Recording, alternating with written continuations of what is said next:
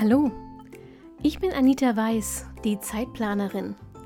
Genau wie du will ich meine Zeit wieder selbst kontrollieren, sie genießen und auch mal mit Leidenschaft verschwenden.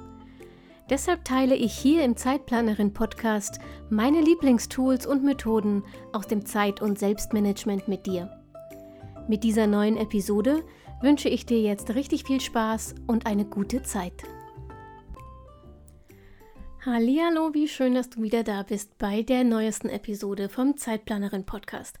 Heute lade ich dich ein, mich auf ein Selbstexperiment zu begleiten. Ich habe eine Woche lang ein neues Zeitmanagement-Tool ausprobiert, das ich persönlich vorher noch nicht kannte, obwohl es angeblich ähm, das Tool der großen, erfolgreichen Menschen dieser Welt ist. Ich habe eine Woche lang das Timeboxing ausprobiert. Im Prinzip geht es nur darum, Aufgaben wie Termine zu behandeln, ihnen eine feste Dauer zuzuweisen und sie über den Arbeitstag zu verteilen. Also in den Kalender einzutragen oder mm, eine Zeitliste mit ihnen zu machen. Im ersten Moment habe ich gedacht, nee, habe ich keine Lust drauf, klingt mir irgendwie viel zu banal. Warum sollte das besser funktionieren als alles, was ich sonst ausprobiert habe? Hab's dann aber doch gemacht, ähm, denn wie gesagt, wenn es Bill Gates und Elon Musk machten, habe ich gedacht, verdient Timeboxing auch bei mir zumindest eine Chance.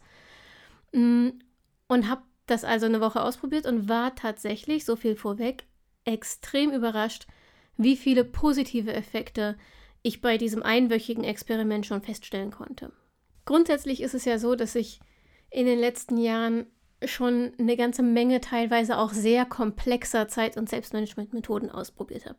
Ich sage dazu nur Getting Things Done, bin ich nie bis zum Ende gekommen und ich habe schon erst recht nicht komplett umgesetzt, aber solche Sachen habe ich ausprobiert. Und dann kam da plötzlich eine Methode, von der es hieß, die schlichte Zusammenlegung von To-Do-Liste und Kalender wird zum Game Changer. Ja, nee. Konnte ich mir nicht so richtig vorstellen. Aber es war neu für mich und Neues finde ich ja immer super. Also habe ich mich mit Feuereifer in das Experiment gestürzt und eine Woche lang alle meine Aufgaben in meinem Kalender organisiert. Wie gesagt, du kannst es auch einfach auf einem Blatt Papier machen, schreib dir dann einfach die Uhrzeiten untereinander und mach dir da so Zeitblöcke für die einzelnen Aufgaben. Das ist der wichtigste Punkt beim Timeboxing. Jede Aufgabe, alles, was du vorhast, bekommt, und zwar vorab, einen festen Zeitrahmen.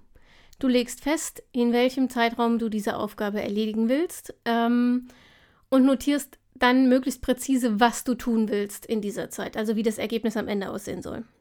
Und das war es eigentlich schon. Wichtig ist halt nur erstens, dass du wirklich jedem To-Do eine Zeit gibst und zweitens, naja, dass du sie halt dann auch einhältst. Sonst macht Timeboxing nicht so richtig viel Sinn. Ähm, Pro-Tipp, das kann ich auch schon mal vorwegnehmen. Pausen und Ablenkungszeiten bekommen gleichwertige Timeboxen. Also die werden fest mit eingeplant, ebenfalls mit ähm, festgelegter Dauer. Das hat zumindest bei mir die Disziplin ungemein erhöht, weil ich nicht ins Trudeln gekommen bin, wenn Unerwartetes dazwischen gekommen ist. Das Ziel von Timeboxing ist, dass du durch die festen Zeiten, die du vergibst, für eine künstliche Deadline sorgst. Neigst du zum Beispiel dazu, mit Aufgaben ewig nicht fertig zu werden, weil du dich in deinem Perfektionismus verrennst, dann überlistest du dich mit dem Timeboxing einfach tatsächlich selbst. Gleichzeitig hilft dir bei relativ kurzen Zeitboxen das absehbare Ende, dass du zügiger ins Tun kommst. Weil du einfach schon beim Anfang weißt, oh oh, bald ist mein Slot vorbei. Ähm, wenn ich nicht direkt anfange, habe ich ein echtes Problem. Und weil eben jede Aufgabe ihren Zeitslot hat, soll dir dank Timeboxing Fokus und Konzentration insgesamt viel leichter fallen. Das waren also die Versprechen und damit bin ich in die, in die Woche gestartet. Ich habe mich jeden Abend äh, eine Viertelstunde hingesetzt und habe die Aufgaben aus meiner Wochen-To-Do-Liste, die ich trotzdem brauchte, damit ich alles im Überblick habe und aufschreiben kann, auch wenn es gerade noch nicht dran ist. Ähm, diese Aufgaben habe ich also sukzessive in den Kalender eingetragen. Das Ergebnis war jetzt insgesamt vielleicht nicht gerade ein Game Changer in meinem Zeitmanagement, aber es hat für mich tatsächlich verblüffend viele positive Veränderungen bewirkt. Ähm, und das, obwohl ich mir für das Experiment auch noch eine relativ schwierige Woche ausgesucht hatte weil ich nicht nur beruflich fixe To-Dos hatte. In der Woche habe ich zusätzlich die Masterarbeit einer Freundin Korrektur gelesen. Und damit das nicht am letzten Tag oder vielmehr in der letzten Nacht äh, in Stress ausartet, wollte ich daran jeden Abend ein Stückchen arbeiten. Ich habe also nicht nur meinen Arbeitstag verplant, sondern auch den Feierabend in Zeitboxen gepackt. So viel zu den Voraussetzungen. Wie ist das jetzt abgelaufen? Tag 1. Tag 1 ist bei mir überschrieben im Nachgang mit erstaunlich, wie gut mit Struktur tut.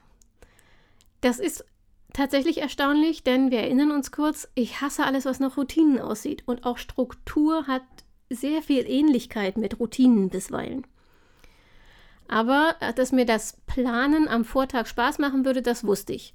Ich wusste nicht, wie viel Spaß es mir machen würde, aber das ist tatsächlich so ein bisschen wie Tetris spielen im Kalender. Das war sehr cool. Aber dass mir diese vorbereiteten Timeslots am Tag selbst so viel Gelassenheit und Ruhe und damit auch Fokus bringen würden, das hatte ich tatsächlich nicht erwartet. Ich habe aber am ersten Tag schon gemerkt, ich muss die Ziele der Slots besser formulieren. Ich hatte zum Beispiel ähm, einen Zeitblock, der war überschrieben mit Text für Zeitplanerin. Und der hatte, ich glaube, anderthalb Stunden. Also anderthalb Stunden Text für Zeitplanerin. Das war viel zu unkonkret. Ich habe ewig nicht angefangen, weil ich ja nicht definiert hatte, erstens, welchen Text ich angehen wollte und dann, ob ich den nur vorrecherchieren will, ob der im Erstentwurf vorliegen soll oder ob der schon veröffentlicht werden soll in dem Timeslot. Das hatte ich ja alles offen gelassen.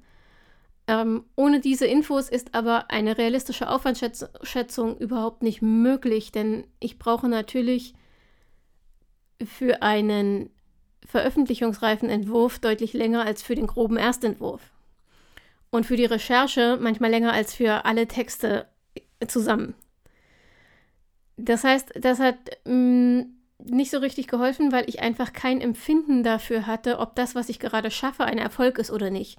Also die Arbeit plätscherte mehr so vor sich hin. Das war also aus dem ersten Tag meine wichtigste Erkenntnis, Ziele für die Timeboxen konkreter formulieren. Tag 2 war dann schon der erste Nackenschlag sozusagen. Ich kam extrem schwer aus dem Bett, meine Morgenroutine begann später und dann bin ich unter Druck geraten, weil das natürlich meine gesamte Folgeplanung ähm, zum Schwanken brachte. Ich habe also die ersten Zeitboxen umgeplant, bevor ich überhaupt mit meinem Arbeitstag richtig angefangen hatte. Das war nicht so berauschend, das hat mich ganz schön entmutigt. Ähm, und zwar so sehr, dass ich mich echt zusammenreißen musste, um beim Rest dann trotzdem konsequent im Plan zu bleiben. Aber das hat ähm, dann doch funktioniert. Auch da hat geholfen, dass die eben schon festgelegt waren. Diese Timeboxen standen auf meinem Kalender. Ähm, und eine nach der anderen umzuplanen, war so ätzend, dass ich dann irgendwann doch wieder im Plan war. Mm, und zwar war ich mittags dann tatsächlich so gut, dass ich wieder äh, nicht nur im Plan, sondern meinem Plan voraus war. Und ich war so stolz, dass ich den Rest des Tages trotz des blöden Starts durchgezogen habe. Und ich hatte tatsächlich erstaunlich viel geschafft. Ich war sehr produktiv, obwohl ich doch später angefangen hatte als geplant. Die Erkenntnis des Tages, ähm, Zeitboxen auch für den Feierabend einzuplanen, ist ein sehr, sehr zweischneidiges Schwert. In dieser Woche hat es mir einerseits geholfen, weil ich zum Beispiel auch täglich eine kurze Sporteinheit einlegen wollte. Kleiner Spoiler, es blieb beim Wollen. Aber ich hatte eben auch diese Masterarbeit auf dem Tisch und dafür haben diese fest eingeplanten Slots nach Feierabend unglaublich geholfen. Die haben tatsächlich verhindert, dass ich mh, wieder bis Mitternacht gewartet habe, bis ich überhaupt mit den Korrekturen angefangen habe, weil sie mir gezeigt haben, wie viel oder vielmehr wie wenig Zeit eigentlich nur noch übrig war vom Tag, bis ich schlafen gehen wollte. Und das hat verhindert, dass dieses, das hat ja noch Zeit, das mache ich gleich Gefühl, das mich schon so oft in Schwierigkeiten gebracht hat, ähm, sich einsetz, äh, einsetzen konnte.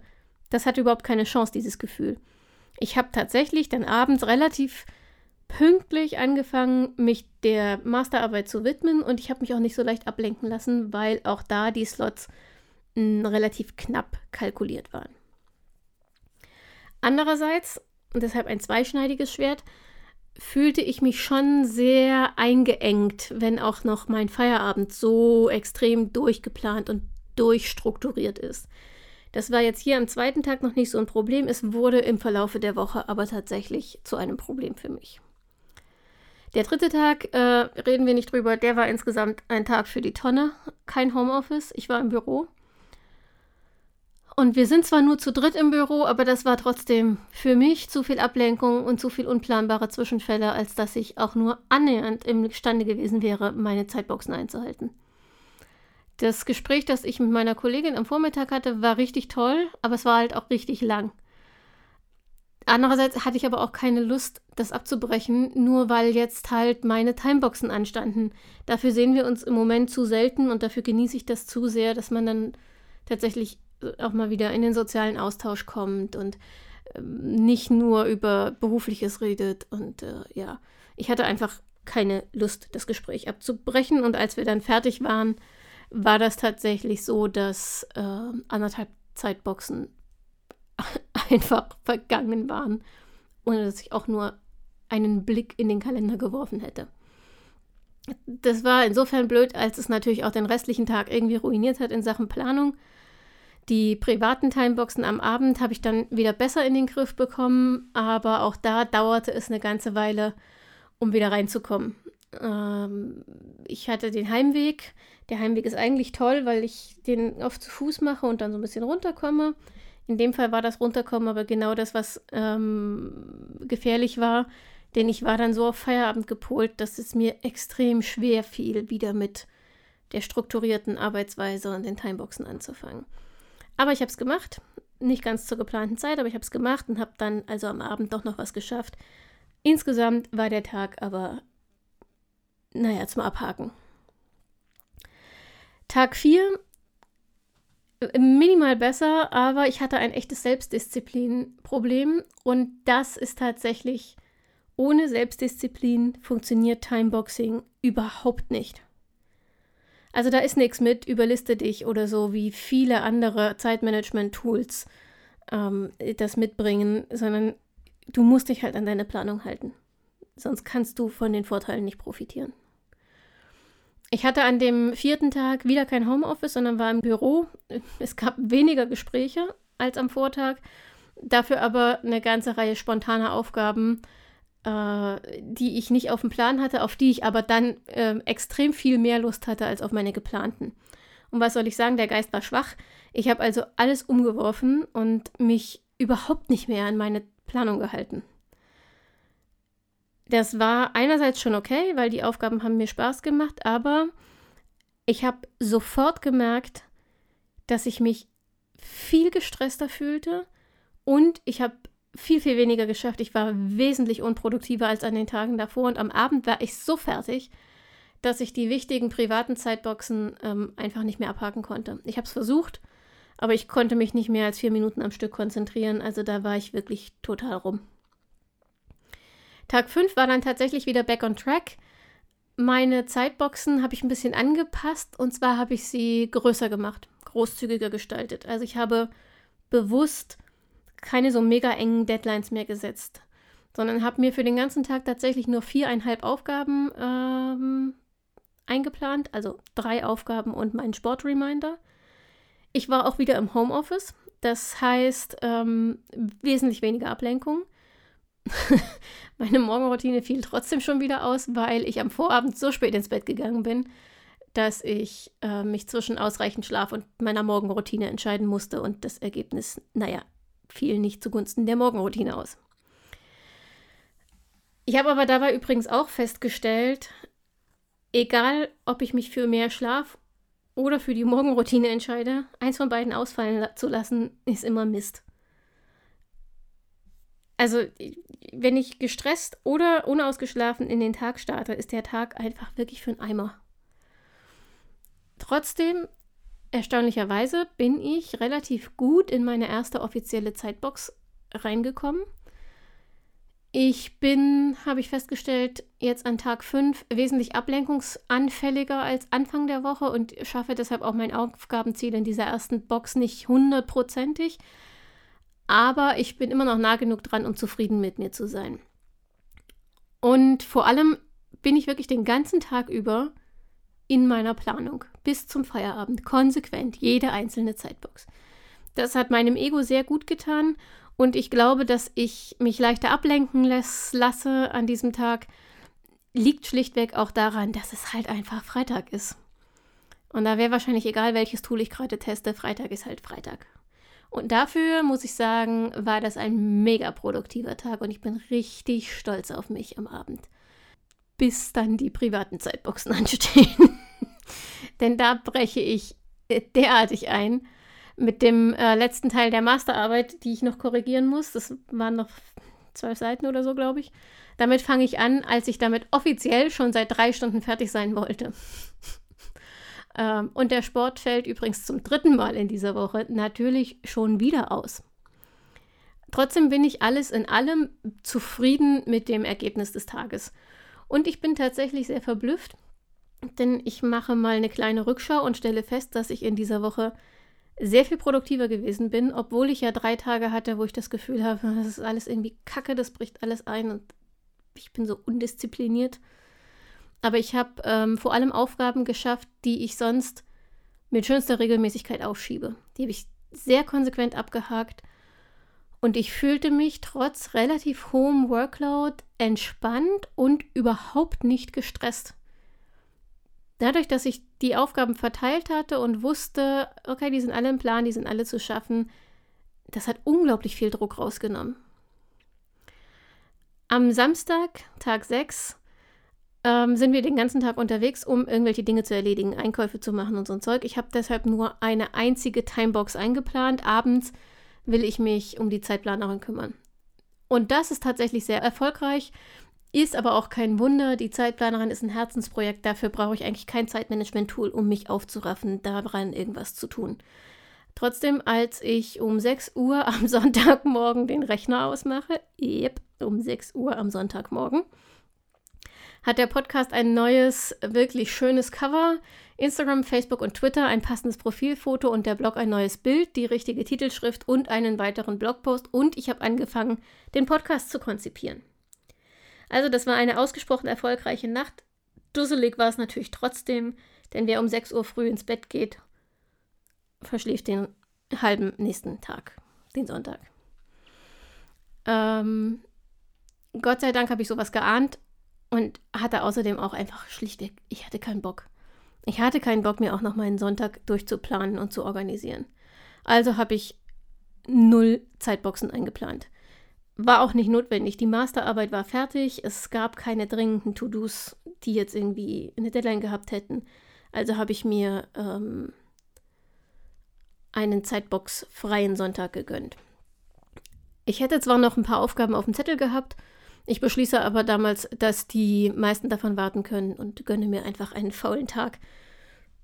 Und dann habe ich tatsächlich irgendwann am späten Nachmittag doch die Nase voll vom Nichtstun und schreibe, Achtung, den Text zum Timeboxing-Experiment auf dem Blog. Und dann, oh ja, und dann mache ich sogar noch äh, den Abwasch. Und ich hasse den Abwasch. Also bin ich mega stolz auf mich, dass ich auch an diesem Sonntag noch was Produktives geleistet habe. Also mein Fazit, am Ende der Woche bin ich wirklich überrascht, wie wertvoll dieses Experiment für mich war. Ich war deutlich entspannter und trotzdem produktiver als sonst. Die Zeitboxen haben mir enorm geholfen, mich auf ein Thema zu fokussieren. Das war für mich die, die größte Erkenntnis und auch der Grund, warum ich nach wie vor mit Timeboxing arbeite. Normalerweise fällt es mir sehr schwer, mich auf ein Thema zu konzentrieren, weil ich gedanklich oder tatsächlich normalerweise innerhalb weniger Minuten so zwischen 100 Aufgaben auf meiner To-Do-Liste hin und her springe. Ich habe das Timeboxing nicht gebraucht, um den Zeitaufwand einzelner Aufgaben realistisch abzuschätzen.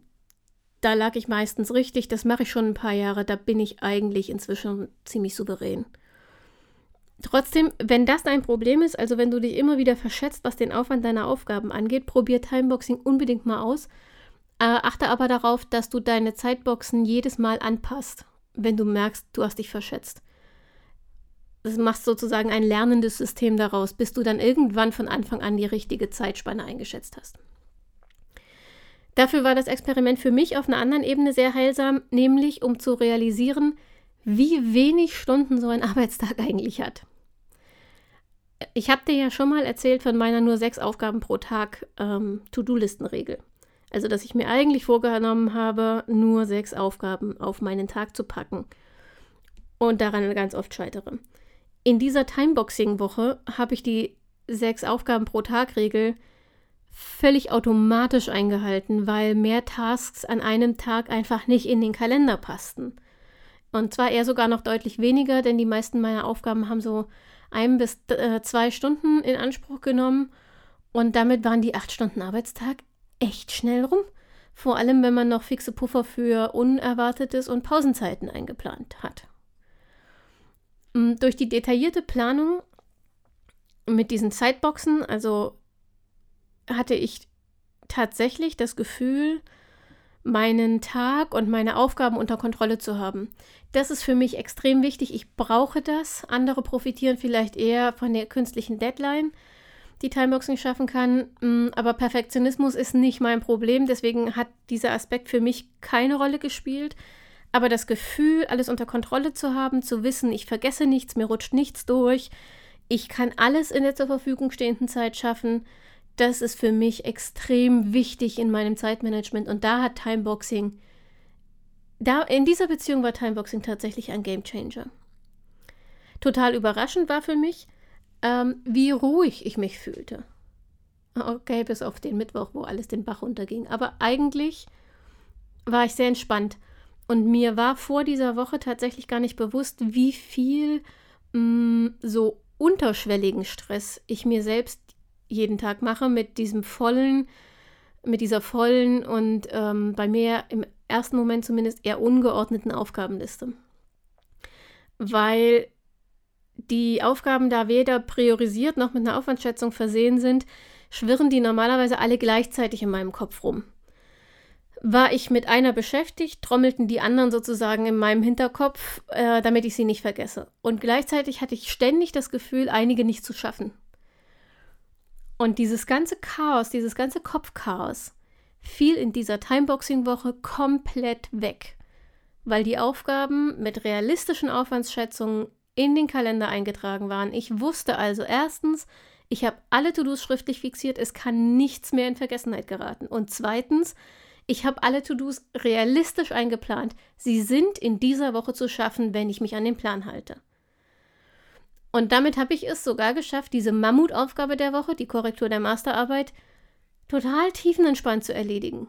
Und zwar ohne eine einzige Nacht dafür durchmachen zu müssen, um noch rechtzeitig fertig zu werden. Es hat bestimmt auch geholfen, dass mich das Thema interessiert hatte und ich sie einfach gern gelesen habe, aber trotzdem, das waren, ähm, ich glaube, 75 Seiten am Feierabend, wissenschaftliche Sprache, juristische Sprache teilweise. Ähm, ja, ne? Da war ich schon sehr stolz auf mich. Zumal ich habe schon immer mal wieder äh, eine Abschlussarbeit von irgendjemandem gegengelesen und das waren normalerweise Themen, die mir sehr viel näher waren als die jetzige Masterarbeit. Und ich habe mich mit keiner so leicht getan wie mit der aktuellen. Und das, ja, das schiebe ich schon auch aufs Timeboxing. Trotzdem ist natürlich das Timeboxing jetzt nicht der heilige Gral. Ja? Also an Tagen, an denen ich im Büro bin, funktioniert es für mich jedenfalls im Moment nicht. Ich sehe meine Kollegen nur zweimal die Woche und ähm, da will ich mir die soziale Interaktion auch nicht durch rigides Zeitmanagement beschneiden. Das nee, mag ich einfach nicht. Finde ich blöd. Zumal mir Zeitmanagement ja helfen soll, Zeit für genau solche Wohlfühlmomente zu finden. Das wäre ja irgendwie vollkommen konterkariert, wenn sie sie ruiniert. Deshalb habe ich mir jetzt für die aktuelle Phase ähm, einen Kompromiss überlegt. Ich mache tatsächlich immer noch, auch Wochen später, klassisches Timeboxing an Homeoffice-Tagen, beziehungsweise wenn ich große Projekte habe, die ich stückeln muss, wie die Masterarbeit. Und für Tage, in denen ich im Büro bin, mache ich nur ein sehr, sehr grobes Timeboxing, also so Vormittagsmarketing und Kommunikation, Nachmittagsarbeit am Kundenprojekt XY oder so. Also wirklich extrem grob. Und innerhalb dieser Blöcke arbeite ich dann wieder mit To-Do-Listen. Die habe ich aber angepasst. Mhm, Aufgaben auf meinen To-Do-Listen, jedenfalls die großen, die Zeitfresseraufgaben, die versehe ich jetzt mit einer groben Aufwandsschätzung. Also die stehen auf meiner Tages-To-Do-Liste und dahinter steht zwei Stunden, eine Stunde, so. So kann ich viel besser überblicken, wie viel ähm, ich tatsächlich sinnvollerweise auf die Tages-To-Do-Liste packen sollte und ähm, ab wann es völlig unrealistisch wird, das noch zu schaffen. Übrigens, äh, ursprünglich kommt Timeboxing aus dem Projektmanagement. Du kannst es also durchaus auch für deine Projektplanung benutzen. Dann sind deine Zeitboxen eben nicht eine oder zwei Stunden lang wie in meinem Experiment, sondern sie gehen über Wochen oder über mehrere Monate und sind diese, ähm, ähm, wie heißt das? Meilensteine. Sind diese Meilensteine im Projektmanagement. Probier das doch einfach mal aus. Und wie immer gilt, wenn du es ausprobiert hast, dann lass mich doch gerne an deinen Erfahrungen teilhaben. Ich würde mich riesig freuen, von dir zu hören. Wie immer geht das entweder über die Kommentare auf www.zeitplanerin.de, auf Facebook und Instagram, auch da als Zeitplanerin, oder du schickst mir einfach eine E-Mail an info@zeitplanerin.de. Ich freue mich sehr auf deine Erfahrungen mit dem Timeboxing. Vielleicht ähm, wirst du damit ja der erste weibliche Elon Musk oder Bill Gates. Man müsste mal herausfinden, ob Melinda Gates eigentlich auch mit Timeboxing arbeitet oder nur ihr Mann. Das wäre doch mal eine spannende Recherche. Wie auch immer. Ich freue mich, von dir zu hören, wenn du es ausprobiert hast und äh, mir mitteilen möchtest, wie es für dich gelaufen ist. Ansonsten hören wir beide uns bei der nächsten Episode. Bis dahin wünsche ich dir wie immer eine richtig gute Zeit und denk immer daran, deine Zeit ist ganz genauso wichtig wie die der anderen.